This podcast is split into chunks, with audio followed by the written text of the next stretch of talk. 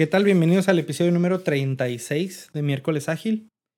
Em, en este episodio me acompañan Diógenes Pérez, Jorge Eras y se va a integrar en un ratito más eh, Pavel Gómez para conversar acerca de cómo colaborar de manera efectiva con, con equipos o individuos eh, que son introvertidos, ¿no? Eh, y, para, y para iniciar yo creo que habría que clarificar primero pues a qué nos referimos con un equipo, con un individuo que, que sea introvertido, ¿no? Y a lo mejor de ahí podemos empezar a, a identificar y a, y a mm, relacionarnos con, con algo del, del, contexto, ¿no? Entonces empezaría con esa pregunta, ¿no? Quien quiera iniciar a, a, definir e incluso compartir alguna experiencia de, de, cómo es alguien, un equipo, un individuo eh, introvertido, ¿no? Yo creo que es la naturaleza de, nuestro, de nuestra industria. Eh, eh, eh, me ha tocado más ser la norma que la excepción. Y me ha tocado más en equipos que están cómodos o con individuos que están cómodos, contrastando con equipos o individuos que quieren crecer dentro de la organización. ¿A, qué me refiero con personas cómodas? Me, me, refiero a aquella persona que dice, yo soy la persona de pruebas. Y no vamos a crecer el departamento de pruebas, no quiero ser jefe de pruebas, no quiero ser este, principal de pruebas, yo estoy bien ahorita probando. Yo soy developer, yo soy senior developer, no quiero posición de management, no, quiero, no necesito posición de principal, aquí estoy bien. Entonces son personas que no necesariamente están buscando el próximo reto, sino que sienten que con lo que saben ahorita y en lo que estamos haciendo, vamos a trabajar en el backlog, vamos a construir un mejor producto pero no necesariamente me voy a superar como profesionista. Eh, y bueno, el tema de la ingeniería, de, los ingenieros introvertidos, digo que, oh, sorpresa, ¿no? Los ingenieros de sistemas son introvertidos, ¿quién lo hubiese pensado? Yo creo que no tenemos tanto ingenieros extrovertidos, sino tenemos más eh, ingenieros funcionales. Es decir, quién es un poquito más afable y comunicarse hacia afuera, ¿no? Pero responde la pregunta. ¿Cómo trabajamos con equipos introvertidos? A mí me ha funcionado tomar temas en común. Recuerdo mucho una dinámica muy sencilla que es eh, tribus, que es decir, eh, separan dos personas y a mí me gusta leer ciencia ficción. Separan atrás de él los que les gusta, enfrente los que no. A mí me gusta Star Wars y como como líder del, proyecto, Scrum Master, Pro Owner, etcétera, con el que está coordinando esa sesión, vas dando cuenta cómo se acomoda el equipo. Y a partir de eso, en un equipo en particular, me ayudó a hacer una, la retrospectiva de Star Wars. No, todo el mundo participó, todo el mundo habló. ¿Por qué? Porque cambié el, las preguntas de qué hicimos bien por a quién lo acompañó la fuerza. Este, do or no, no, there's no try. Entonces, bueno, a ver qué, qué cosas intentamos y no nos han salido y qué cosas hemos dicho que queremos hacer, pero realmente tenemos que empezar a, hacerlas, pues. Este, entonces, al hacer la temática, me levantó mucho la retrospectiva. Entonces, ¿cuál es mi conclusión ahorita de, de comentar apertura? Hay que hallar la manera a los equipos, como Scrum Master, cuando tienes un equipo callado, eh, después de una o dos retrospectivas, ya se vuelve tu responsabilidad. sobre todo si estás con la típica retrospectiva o con las típicas o, con el Scrum out of the box, que estás preguntando qué hiciste ayer, qué vas a hacer hoy, qué blockers tienes, y haces las mismas preguntas, ¿no? En otras sesiones hemos platicado muchas otras preguntas que podemos hacer. En las retrospectivas hay un sinnúmero de retrospectivas distintas. Basta con hallar aquella que el equipo se siente a participar más, ¿no? Eh, y bueno, termino con eso mi primera aportación. Eh, bastante, bastante interesante el punto que mencionas sobre, por ejemplo, la retrospectiva y cómo eh, tratar de fomentar, ¿no? Que la, que la gente comparta su punto de vista. Pero entonces será la responsabilidad del líder del equipo o, del manager o quien tenga esa posición de jerarquía eh, combatir o tratar de resolver este... Bueno, para empezar no sabemos si es un problema, ¿no? Puede que, puede que no sea tanto un, un, problema dependiendo del equipo, pero asumiendo que lo es, eh, es, o sea, ¿quién, ¿quién debe de tomar la batuta como para tratar de contrarrestar los efectos negativos que pudiera tener la no interacción de, las, de, de los individuos? De acuerdo, pero yo, yo puedo hablar un poco de, de, esa parte porque, digo, me hace mucho sentido el tema porque yo me considero por naturaleza introvertido, entonces creo que tengo mucho que aportar en ese sentido.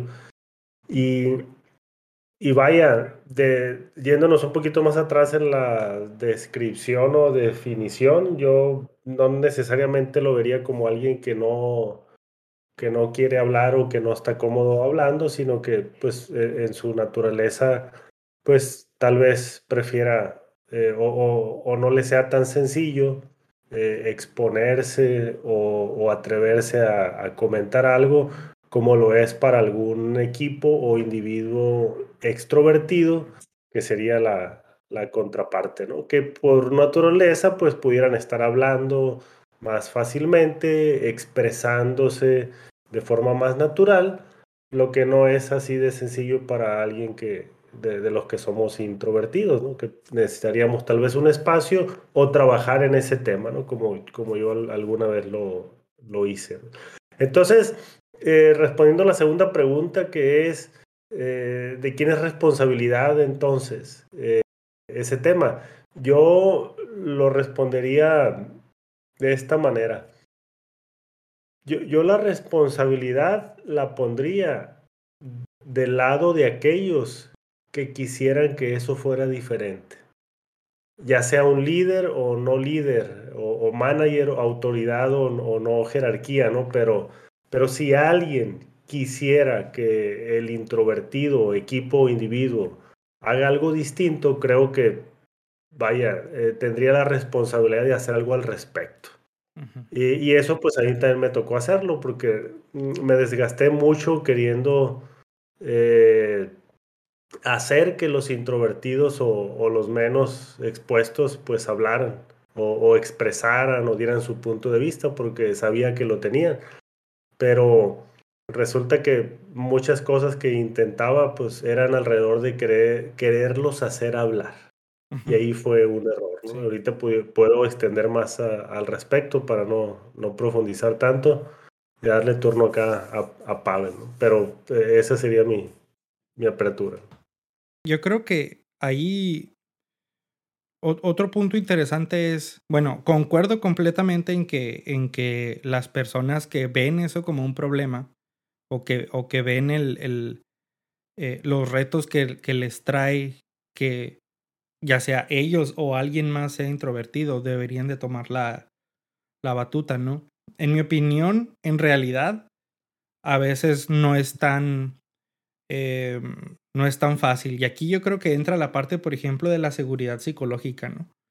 En donde a lo mejor tenemos equipos introvertidos porque no se sienten seguros de, de, de expresar eso, ¿no? Incluso de expresar que, que hay una característica de, de los individuos que nos está condicionando, ¿no? Como es el hecho de que sean introvertidos o que no compartan conocimiento o que no opinen, ¿no?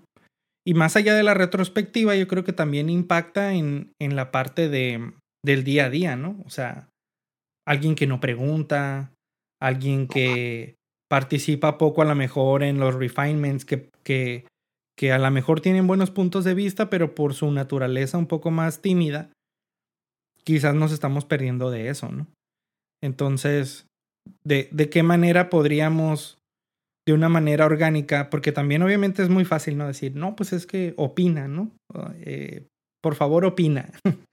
eh, pero pues tampoco es tan, tan fácil como, como eso, ¿no? Y a mí lo que me pasaba a veces era que si yo veía a alguien que no participaba, trataba de, de involucrarlo, ¿no? Eh, lo más común, como, como mencionaba Diógenes, son las retrospectivas.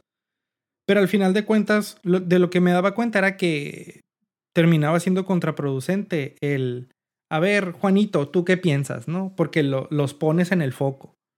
Eh, y, y, eso es precisamente lo que no quieren muchas veces, ¿no? Estar en el foco. Y a lo mejor va a opinar en esa, en esa ocasión de manera forzada y va a decir algo, lo que sea, para ya que, que termine esa tortura, ¿no? De, de, de, de, de tener la atención o de, o de tener que decir algo, ¿no? Entonces, ¿de qué maneras un poco más orgánicas en, su experiencia han enfrentado esta situación como para pasar hacia una parte un poco más colaborativa y que creo que ahí está la clave, ¿no? No es tanto que el, el resultado, eh, una vez que, digamos, el problema está, entre comillas, arreglado, o sea, que los introvertidos hablen, sino que al final hay una mejor colaboración, ¿no? Eh, más, más, allá del, de, de ser más extrovertido o, o, no. Este, sí, algunos comentarios, así como Jorge comentaba ahorita, yo me considero un introvertido, pero que se volvió extrovertido por necesidad, ¿no? O más bien, este, actúo extrovertidamente eh, situacionalmente. Eh, realmente yo me iría a la pregunta, yo me preguntaría por qué. ¿Por qué el equipo está, está en silencio? ¿Por qué algunos miembros están en silencio, no? Y eso puede ser sistémico o individual, ¿no? Puede ser el sistema, o sea, el equipo, o la organización alrededor del equipo, o el liderazgo alrededor del equipo, o la situación alrededor del equipo, o las personas dentro del equipo. Y, eh, y muchos podemos brincar inmediatamente a... Eh, el, silencio es incómodo para muchos, pero para muchos otros. Para todos los que son extrovertidos o que tienen una necesidad de recibir información por el momento, digamos un evento retrospectiva, ¿no? Dime lo que estás pensando. Es, el silencio se vuelve incómodo. Yo, uno, le daría la bienvenida al silencio porque en el silencio existen muchas cosas como la reflexión, el pensar de realmente lo que está sucediendo, el estar percibiendo qué está pasando con las otras personas. Uno, darle la bienvenida al silencio es algo importante, ¿no? Este, dos, eh, buscaría la, la, razón de, detrás, ¿no? Y eso es prácticamente una investigación y es de acuerdo en parte con Jorge, decir que la persona o el grupo de personas que están que no están cómodas con la situación deberían de tomar la responsabilidad de averiguar, pero no de cambiarlo neces necesariamente, ¿no? Eh, la razón por la que mi equipo está muy callado ahorita, y no me lo han dicho, pero me consta, es porque yo soy el manager. Entonces, cuando como manager estás ahí, los invitas a participar, es mucho, eh, es mucho silencio. Vamos a hacer lo que ustedes digan, vamos a hacer lo que pidan, vamos a hacerlo como lo quieran. La retrospectiva es lo que el manager dijo que está. Me, me cuesta mucho trabajo cortar ese, el poder del rol. Por eso decía eh, Mike Cohn, era Mike Cohn que decía, el Scrum Master debe tener el poder de un manager, pero no debe tener el rol de manager. ¿Por qué? Para poder remover los impedimentos, para poder eh, hacer varias cosas, pero no de ser el manager del equipo, para facilitar esa participación. Eh, me recuerdo, hablaba Jorge de, de, de, individuos, de cómo trabajar con individuos. A mí, la mejor manera de trabajar eso y poner un, un, campo equilibrado para que todos hablen es irnos a post-its. ¿Saben qué? Vamos a usar post-its. La participación no va a ser verbal, va a ser escrita. Entonces, ya sea en juntas de Zoom o en, o en presencial, vamos a escribir post-its. Y lo bonito del post-it es que todo el mundo tiene eh, el post-it es tan breve que no requieres un skill especial para poder escribirlo. O sea, no los mejores escritores van a tener mayor participación, pero los, los introvertidos tienen a participar igual en un medio escrito como, el, como lo es el post-it. Se dificulta en equipos pequeños como el que tengo ahorita, donde tengo cuatro miembros, porque inmediatamente te das cuenta quién es el que está escribiendo el, eh, eh, quién está escribiendo el post-it y ellos mismos se, se, se, se, sienten, este, denme tres post-its acerca de este tema y te dan uno, te dan dos. Entonces se siente bastante. ¿Cuál es el problema con tener individuos callados contra equipos callados? Eh, cuando tienes individuos callados, a mí me tocó que en algún momento dijeron, es que los únicos que hablan es, es este Luis y Pavel. Eh, las ideas de Jorge nunca se plasman. O sea, eh, yo, yo nunca tengo tiempo porque Luis y Pavel son los que están hablando todo el tiempo. Y es cierto, pero ¿qué hacemos? Este, participas, voy a hacer esto. Lo que comentaban de que es un error el decir, a ver, Luis, eh, Pavel, tú participa, que no tienes el micrófono. A ver, tú participa. Yo les daba el heads up desde antes de empezar. Piensa que vas a, o sea, después de un one-on-one que, que, se soltaban y te das cuenta que tenían ideas, etcétera. Bueno, a ver, ponen un post y ya está en papel. Ok, te voy a preguntar en la junta mañana, te voy a preguntar, quiero que digas eso. Este, por otro lado, uno de los mejores technical leads con los que he trabajado es uno que me marca tres o cuatro veces al día para preguntarme todo. ¿Por qué? Porque antes estábamos en las oficinas, antes se facilitaba el, el, la, pregunta casual, el alzar, el, alzar el cuello para preguntar arriba del monitor, en un open office, etc. Pero ahorita se tiene que tener esa intencionalidad de la que hablábamos muchas veces, ¿no? Y yo es lo que le pido a los developers que me busquen, sobre todo a los nuevos, y búscame dos, tres veces al día.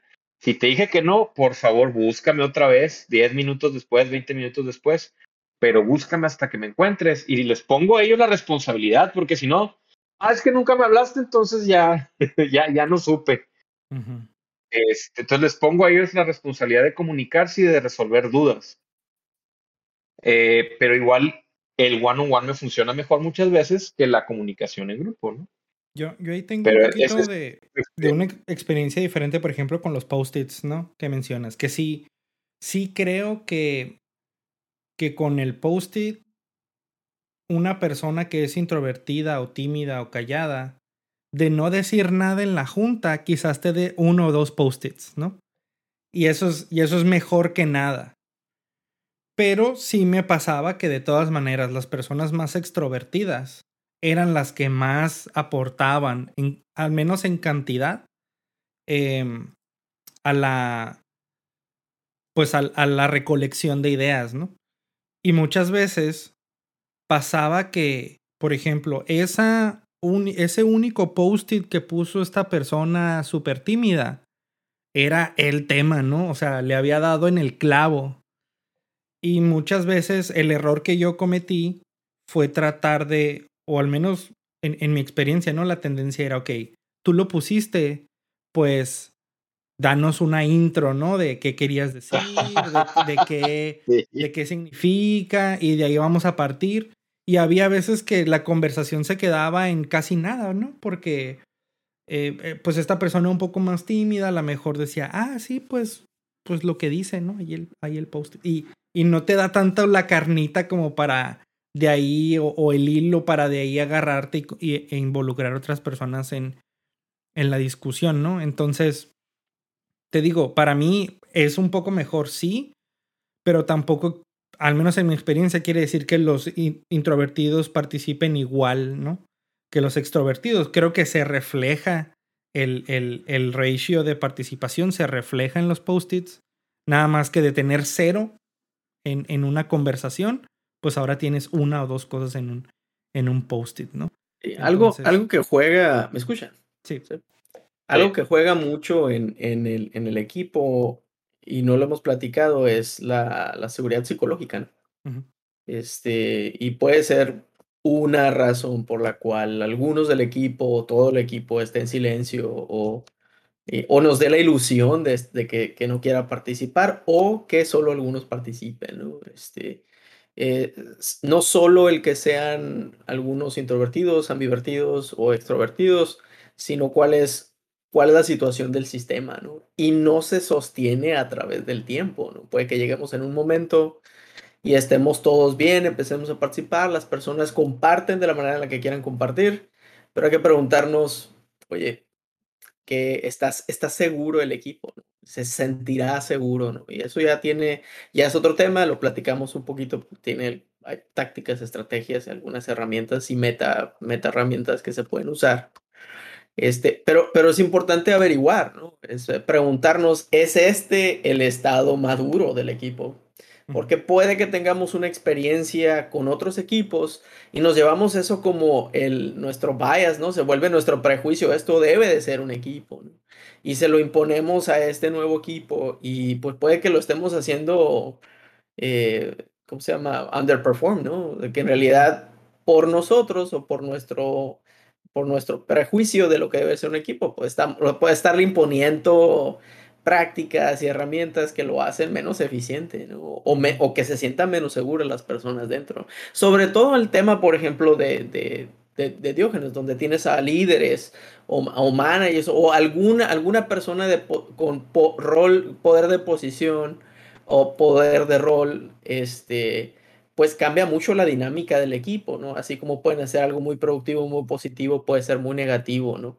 Este, hay, hay que preguntárselo constantemente, ¿no? Este, además, estamos trabajando con humanos, ¿no? No es, no es, no es un proceso una máquina. Entonces es importante averiguar eso, ¿no? Mucho se da en el uno a uno, eh, mucho se da en retrospectiva, pero es constantemente, es un trabajo constante y no solo de los líderes sino el equipo en sí, ¿no? Este, eh, y también hay que preguntarnos dónde se encuentra en el, en, el, en el viaje, en el journey, dónde se encuentra el equipo. Es un equipo que acaba de comenzar, no se conocían, se conocían, diferentes culturas, valores, ¿no? Todo eso. tenemos, una, tenemos una alianza o un, un working agreement ahí, están claro las cosas, o sea, en base, cuáles son los valores, cómo se reflejan, los comportamientos, etcétera, etcétera. Es, es, es, un tema muy complejo, ¿no? Esto, el silencio. Este, y yo no me quedaría con solamente intenta una, dos o tres, yo, yo me quedaría con el experimenta, ¿no? Y que me gusta mucho esa frase, pero eh, es, es, seguir observando y, modificando, ¿no? Observa, modifica, observa, modifica. Eh, inclusive en algunos equipos, no voy a generalizar, pero en algunos equipos funciona el preguntarlo al aire, ¿no? Tan sencillo como eso, ¿no? Ser un ejemplo de, de la seguridad psicológica, ¿no? De que, hey, este, noto mucho silencio y a mí, a mí me hace falta que participen, pero no necesariamente lo necesitan ustedes que creen que pase, ¿no? Y si hay respuesta a eso, bueno, pues podemos indagar, si no hay respuesta a esa, vamos a indagar de otra manera. Eh, etcétera, ¿no? Hay, hay, algunas maneras de, de, averiguar qué está pasando. Sí, de acuerdo. Yo creo que eh, eh, en ese tema me regresaría un poco al tema de liderazgo, pero, pero un poco más a la facilitación. Si estamos hablando de entornos ágiles, existen facilitaciones de los, de los procesos, entonces creo que sí, sí juega un papel importante la facilitación eh, en este sentido de los, de los equipos. Y, ahí yo me apegaría mucho al para qué quisiéramos que pase algo diferente alrededor de la, introversión, de la, de lo, del, silencio, etcétera, ¿no? Y, una vez que tengamos claro el, para qué quisiéramos algo distinto, que puede ser pues para que el equipo resuelva impedimento más rápido, para que el equipo brinde soporte a sus eh, peers más rápido o solicite soporte, que eso es uno de los temas que, que, que de los que sufre mucho ¿no? la, la introversión en los equipos que alguien que necesita ayuda pero no la pide ¿no? por, la, por su naturaleza. Entonces, eh, rescato la, parte de los working agreements que mencionaba ahorita Pavel. ¿no? Una vez que tenemos claro el qué queremos que suceda en el equipo, que insisto, puede ser colaboración, resolver impedimentos, eh, pedir ayuda, ofrecer ayuda, eh, los working agreements pueden ayudar bastante. ¿no? Si el equipo está consciente y claro de que eso genera valor, pues puede ser una invitación para que aquellos que que preferimos más el silencio, pues podamos apegarnos a esos valores, ¿no? Si estamos hablando de que compartimos los valores, es más fácil que me apegue a ellos, a que solamente pues hable porque, porque quieren que hable. y, no necesariamente tengo que hablar, a lo mejor mando un post-it, a lo mejor pues ahora con, con la virtualidad hay muchísimas plataformas que están a modo para la introversión, para que la introversión no, no sea un, un, un impedimento. Entonces, e, eso es lo que yo rescataría, el para qué quisiéramos que, que la introversión pues eh, tenga un comportamiento diferente. Entonces, si lo tenemos claro, es más fácil que, que uno que es introvertido pues se, apegue a esos valores. Les decía, me, pasa a mí que mi naturaleza es más introvertida, pero eh, me gusta exponer en público. ¿Por qué? Porque me gusta compartir y me apego a otros valores, que es pues el, el, generar conocimiento, el compartir, etcétera. El interactuar en ese sentido, pues me, me gusta y lo disfruto. Pero regreso a, mi naturaleza y pues me, me, me encuevo. E, está bien interesante lo que, lo que plantea Jorge en cuanto a, al para qué, porque un poco mi, mi siguiente punto de discusión eh, para, para los demás iba a ser eso, ¿no? De qué pasa si hay un equipo que es introvertido pero es efectivo, ¿no? Es decir, entregan lo que deben de entregar en tiempo y forma, están a gusto con a lo mejor interacciones eh, mínimas o, o, como lo queramos llamar. Eh, y, y, al final los resultados ahí están. Entonces, es, es bueno perseguir la extroversión solamente por perseguirla o nos apegamos a los resultados, ¿no? Eh, no entiendo que podrá haber individuos individuos introvertidos, digamos, por llamarlo de alguna manera, escondidos detrás de los buenos resultados de un equipo que es, que es un poco mixto, ¿no? Y a lo mejor si tú no ves problemas en la generalidad de la entrega del equipo, dices, bueno, aquí no hay nada que arreglar, ¿no? Y, esa es otra situación en la que a lo mejor habría que buscarle más y rascarle tantito y, y a lo mejor hay, hay espacio para mejorar. Pero esa iba a ser mi pregunta, ¿no? ¿Qué pasa con un equipo que, que sí entrega, que, que es efectivo y que de todas maneras son individuos introvertidos. En mi experiencia, esos síntomas de equipo introvertido te dan problemas existentes. Platicaban eh, que solamente se quieren comunicar en el Daily Scrum lo platicamos la semana pasada, es un gravísimo error, no, güey. Eh, si, si tienes al tester a un lado o, el developer tiene, o el tester tiene al developer a un lado, dile, oye, falló esta prueba, la puedes arreglar de una vez. He visto gente tan introvertida, si, si queremos usar esa palabra, porque ya, ya no sé si de, quepa dentro del concepto, que al aplicar data fixes no quería poner su nombre de que él había corrido un data fix en, en, en bases de datos de producción. Güey, tú eres el que los corre. Nadie más los corre. Pon tu nombre para que sepamos después que lo corriste a partir de este fix. O sea, ¿qué necesidad eh, eh, tenemos de, estar buscando en, un modify date? Este, al debe, al, eh, si sabemos que obviamente no fue el usuario el que modificó este registro. Pero hay, para que perdemos un tema de seguridad psicológica, ¿no? De que esa persona no se siente segura ah, sí. poniendo su nombre para la posteridad. Y a lo mejor ahí hay que, hay que atacar otros problemas, ¿no?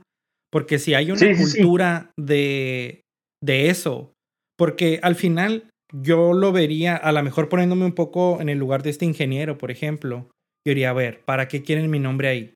No, pues seguramente por si falla o por si algo pasa, pues para saber a, a quién echarle la culpa, ¿no? Es una forma muy sesgada quizás y, a lo mejor hasta negativa, pero puede ser una percepción, pues, ¿no? Y a lo mejor hay que trabajar en eso, o sea, de el para qué de ese tipo de prácticas de poner tu nombre en eh, transacciones o en, eh, en, ese tipo de cosas. Porque pues al final de cuentas la primera reacción es, ah, pues quieres mi nombre para luego echarme la culpa si algo sale mal, ¿no? O sea, sí, sí, quiero tu nombre para eso, pero somos cuatro y llevas 10 años, 5 años, 20 años tres años en la empresa, nunca hemos corrido a nadie porque haya habido un error en un data fix. Nunca se ha corrido a nadie, pero nos ahorra mucho tiempo saber qué pasó. Nos ahorra mucho tiempo saber cuál fue el defecto.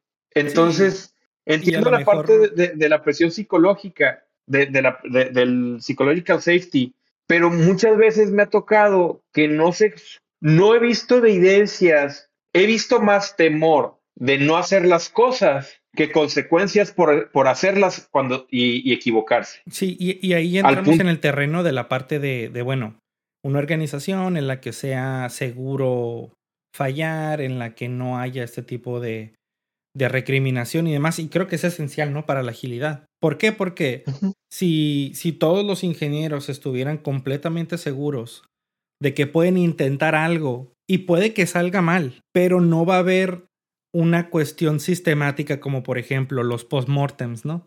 Que, que ya lo, lo comentaba en uno de los primeros episodios de, del podcast que no me gustaba tanto el término postmortem, ¿no? O sea, aquí no se ha muerto nadie. Eh, hubo, hubo una situación y, y ya desde, desde que tú mandas a lo mejor el meeting invite que se llama postmortem de INC 123456, ya desde ahí es como, ah, o sea, ya hay una connotación un poco pesada, ¿no? Y a lo mejor empieza una actitud un poco defensiva y demás, ¿no? Entonces, sí creo que, por ejemplo, en, en casos específicos como esos, es una cuestión cultural de la, de, de la organización en cuanto a, a ver, vamos a hacer eh, retrospectivas eh, que, que, no se traten de culpar a alguien, ¿no? O que no se traten de, vamos a saber qué pasó y qué podemos hacer en el futuro, ¿no? No vamos a justificar por qué hicimos lo que hicimos en el pasado, vamos a ver hacia adelante y cómo asegurarnos de que no vuelva a suceder, ¿no? Eh, entonces, muchas de las, para mí, muchas de las cuestiones de que nosotros interpretamos como introversión en realidad son miedo. Miedo, más allá de tener una característica personal que digas, bueno, a lo mejor a mí no me agrega mucho valor a mí que yo hable, ¿no? A lo mejor soy una persona que escucha más y, y te puede, y puede ser interpretado como alguien eh, introvertido.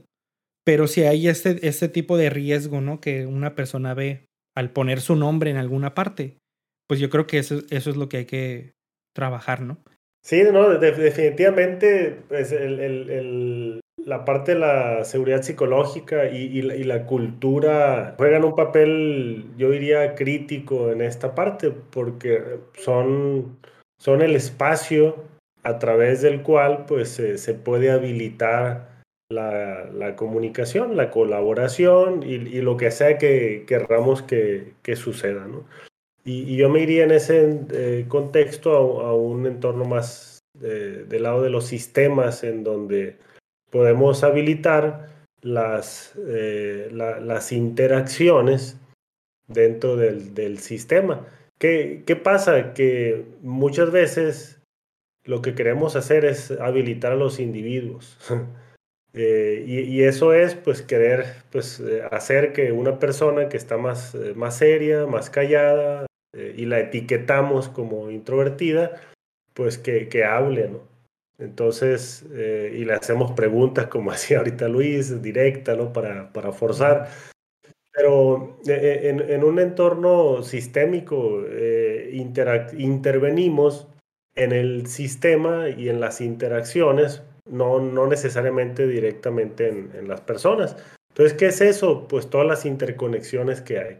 Y eso puede ser las estructuras, los medios a través de los cuales eh, se comunican, qué es lo que está en el entorno como para que eso suceda. Y regreso otra vez a los valores que nos invitan a, a un comportamiento distinto. Y eso puede ser más eh, efectivo y en mi experiencia eh, eh, lo, lo, ha sido, ¿no? Cuando intervengo más en ese, en, en, en, ese contexto.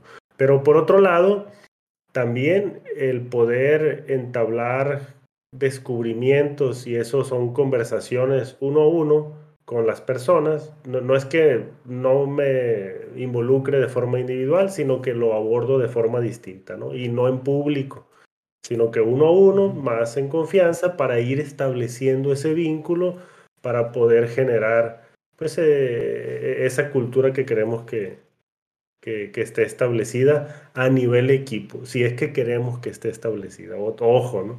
Queremos todos, ¿no? Pero si es un top-down, puede, puede ser una lucha bien interesante. Otro ejemplo que pongo ya para pasar a, a Pavel es lo que, eh, algo que he visto en, en áreas de, de, capital humano o recursos humanos, en donde, en especial en empresas de, de TI, eh, por, con el afán de colaborar e interactuar, este, estas áreas motivan o quieren implementar estrategias sociales. En, en, un grupo en donde la mayoría, decía Diógenes hace rato, pues son más introvertidos. Entonces imagínense el área de, de, de recursos humanos queriendo pues, implementar estrategias con una buena voluntad de, de, carácter social y de carácter interactivo. ¿Por qué? Porque es importante para la empresa. Entonces, ¿qué hacen? Pues no, no averiguan, como decía ahorita Pavel, qué es lo que les motiva a, a, la gente, ¿no? Les motivan los juegos, quieren jugar ajedrez, quieren ir a una fiesta, quieren uh, jugar videojuegos. Entonces, no se dan a la tarea de, de curiosear e investigar. Entonces, eso me ha pasado en, en relación a, lo, a la introversión con, áreas de recursos humanos. A, a lo que iba es, um, y bueno, perdí la idea, pero me voy a, me voy a colgar un poquito de, de lo que está comentando Jorge, eh, que me llamó la atención, ¿no? que realmente es, es, eso, observar el, si medimos el performance en, en, en, una verdadera este, organización que se comporta, ¿no? o que, que se que se adscribe a la agilidad. Si medimos al equipo, no al individuo, ¿por qué queremos modificar al individuo en vez del, de, de, del equipo, ¿no? El sistema, como, como comenta Jorge, ¿no? Este, y yo, algo que comentó Jorge, de, digo, Diógenes, me llamó la atención que, este, yo no me iría realmente al individuo, buscaría observar las, las métricas de salud, ¿no? Y de hecho Luis comentaba, oye, si el equipo partiendo del equipo, de la pregunta de Luis, si el equipo está entregando el valor que, que desea entregar, ¿no? se está comportando realmente saludable, eh, ¿por, qué, ¿por, qué, necesitamos ¿no? hacer más cambios? Yo me acercaría a qué son las métricas, una, métricas de salud del equipo, ¿no? este, para el equipo, por el equipo además. Y, y además, este, métricas del, del sistema, ¿no? De, de, de, todo, ¿no? Como medir el value stream, podemos incluir algunas otras prácticas para, para eso, ¿no? De, de uh, seguridad psicológica, etcétera, para saber si estamos en un, en un equipo que es, es maduro, ¿no? Y esta es la manera en la que ellos, ah, de nuevo, se están autogestionando, ¿no? Ellos quieren seguir este, colaborando, trabajando. Este, otro, otra cosa también es, es como, como, como, líderes a lo mejor podemos influenciar eh, de manera de crear, crear estos espacios, comentaba Jorge un poquito la facilitación, es una manera de, de mantener un espacio, crear un espacio en donde se, se, se fomente ¿no? este, mejores interacciones, mejores patrones. Eh, que se autogestione el equipo. No necesita que alguien lo gestione necesariamente. Eh, el, silencio puede significar muchas cosas y, yo creo que mi mensaje sería no hay que reaccionar como que eso es, uno, tipificar a las personas como introvertidas, puede ser muchísimas cosas, puede ser un, una etapa de su vida, ¿no? En realidad, ¿no? Porque tienen un problema familiar, tienen algo sucedió o se están concentrando en algo más en su vida. Estamos trabajando con humanos otra vez. Este, pueden ser muchísimas cosas y si observamos el sistema podemos ver que el sistema se puede ajustar así, por sí solo, ¿no? Hay que observar cuáles son esos cambios que fomentan este, patrones positivos. Y con el paso del tiempo, estar observando varios equipos, uno puede empezar a ver algunos patrones que se repiten, otros que a lo mejor y no, y empiezas a ver esas, esas pequeñas diferencias, ¿no? Este, eh, pero de nuevo, insertamos nuestro, nuestro estilo de liderazgo, ¿no? En, nuestro día a día y, es difícil observar equipos desde una mentalidad diferente a la que siempre tenemos, ¿no? Y por tanto, pues sugiero siempre acompañarse de otras personas para, para observar eso. También, como, oye, un compañero, ¿no? Oye, ¿tú lo ves igual que yo? ¿Cómo lo ves, no? Preguntarse es, es una, buena, es, es una buena práctica. Muy bien. Bueno, estamos en los 40 minutos, entonces vamos, vamos cerrando el tema. No sé si quieran dar comentarios de cierre y cerramos por hoy. Bueno, eh, me llevo la parte de, que un equipo callado no es necesariamente algo malo, hay que analizar las razones y abrir la, el, el safety del equipo. Si bien prefiero atacar los problemas que ocasiona un equipo introvertido, pedirles, hey, eh, y raza, comuníquense, no se esperen al Daily Scrum. Si tienen algo que hablar entre ustedes, yo no tengo que estar involucrado, no me esperen. Háblense, está Teams, tenemos herramientas, este, platíquense, pásense la bola. No se esperen a que yo apruebe todo, sobre todo si es entre pruebas y desarrollo, core y desarrollo, etcétera. No me, no me esperen, pues. Eh, atacar los, los problemas para, para hacer valor, ¿no? Eh, y de ahí tener sesiones uno a uno con individuos, decirle, oye, háblame tres, cuatro veces, interrúmpeme si tienes dudas. Los mayores errores que he visto es porque no conocen la funcionalidad o, no conocen todo el ecosistema con el que están trabajando en el producto. Y en lugar de preguntar, se arrancan sobre lo que dice el user story, ¿no? Y, se pierde mucho contexto. Entonces, eso es algo que se da mucho en, los lugares cuando estábamos este, co-ubicados, colocated, porque teníamos esas pláticas donde, oye, y, o, había esas, salían esas dudas, ¿no? mucho antes de entregar el código, mucho antes de, tratar de hacer un release. Eh, siento que ahora que estamos eh, completamente remotos, eh, los developers ahora sí que se van más para el monte, ¿no? o hay más peligro si no estás este, al pendiente de la comunicación, al pendiente de los, de los uh, acceptance criteria, ¿no? Y bueno, voy sobre eso. A partir de servir, de servir un aumento de la comunicación, sí voto por, por tratar de, hacer más partícipe a los mismos desarrolladores. ¿no? De acuerdo.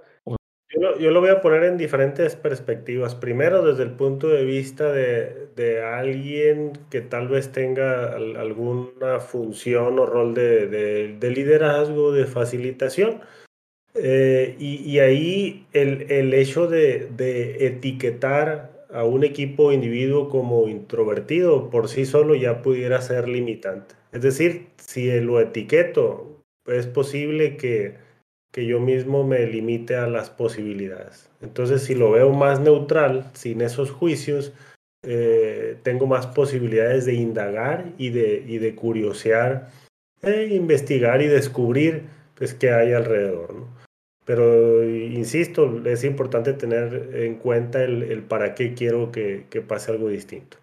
Ahora, desde otra perspectiva, desde, desde uno como individuo que pudiera estar eh, a lo mejor, o, yo me puedo sentir etiquetado yo mismo con, con ese acrónimo, con, con la parte introvertida, eh, definitivamente puede ser incómodo eh, expresar mi opinión puede ser incómodo y resulta a, veces incómodo el, manifestar lo, que pienso o lo, que quiero decir.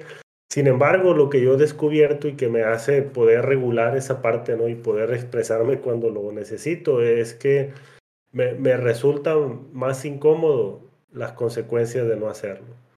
Entonces eso me motiva a, hacerlo de una vez, ¿no?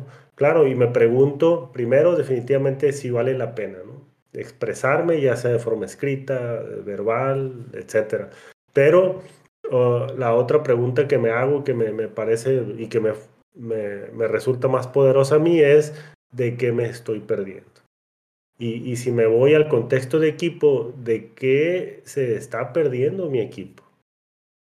al, al, al, al, no, al no comentar mi, mi expresión, mi opinión, mi, inquietud, etcétera, etcétera. Entonces esas dos perspectivas son las que, por las que yo la vería. Algo interesante, digo, mm, es, este tema salió hace mucho tiempo de una pregunta que tuve yo con, con un equipo, ¿no? Que era absoluta y completamente silencioso. Eh, y yo me voy a ir a esa, ¿no? A la problemática, no al tema en particular, que me, que me llevó a pensar sobre este tema, que es lo, práctico que fue para mí el tratar de explorar el tema, ¿no? Y espero que todos los que nos escuchen y vean lo, lo exploren también. Uno es, descubrí que eh, uno estaba, estaba imponiendo mi prejuicio sobre el equipo de lo que debería ser un equipo, ¿no? Participativo sin embargo, descubrí después también que esa es la manera, esa es la mejor manera para el equipo de, de internalizar lo que se, lo que se, lo que se vive. Resulta ser que la, la, todos eran analíticos, no necesariamente introspectivos, ¿no? Para remover el, la etiqueta, altamente analíticos. Y a través del día, a través de los días, a través de diferentes canales, se comunicaban efectivamente con los que se tenían que comunicar.